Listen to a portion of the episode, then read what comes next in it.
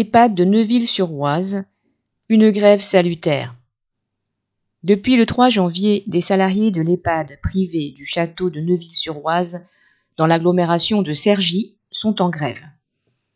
Cela fait des mois que ces infirmières et aides-soignantes dénoncent le manque de personnel, les emplois du temps démentiels, les congés qu'elles ne peuvent prendre, le manque de linge, de garniture, de douche et même de nourriture pour les résidents.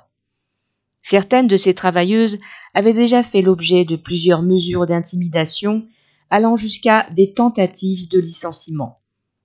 Fin décembre, c'est un changement arbitraire d'emploi du temps envoyé par courrier recommandé de la direction qui a fait déborder le vase et provoqué la grève d'une partie du personnel.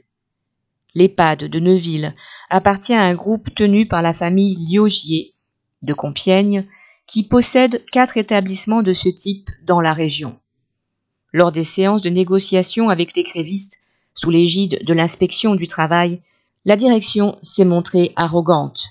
Elle a même répondu aux grévistes, guillemets, Vous êtes bien contente d'avoir un salaire. Il y a trois semaines, la sortie du livre Les Fossoyeurs et le scandale autour des pratiques des groupes Orpea et Corian ont conforté les grévistes, présentes tous les jours devant l'EHPAD et déterminées à dénoncer les mauvais coups de leur patronne. Elles ont reçu le soutien de la CGT, des familles de résidents, des riverains et d'anciens collègues. Le 3 février, Nathalie Artaud est venue apporter son soutien et ses encouragements.